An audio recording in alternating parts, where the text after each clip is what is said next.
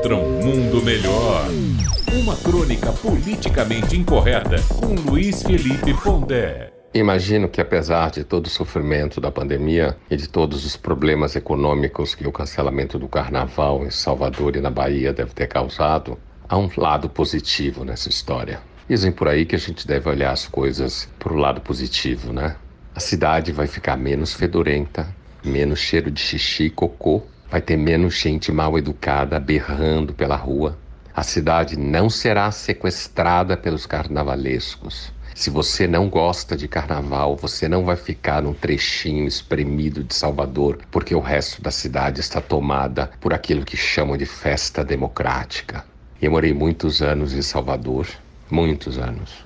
Conheço muito bem a Bahia. Tenho excelentes lembranças da minha juventude.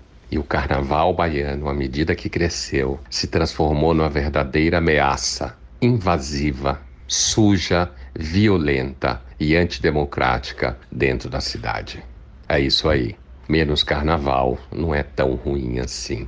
Luiz Felipe Pondé, de São Paulo, para a Rádio Metrópole.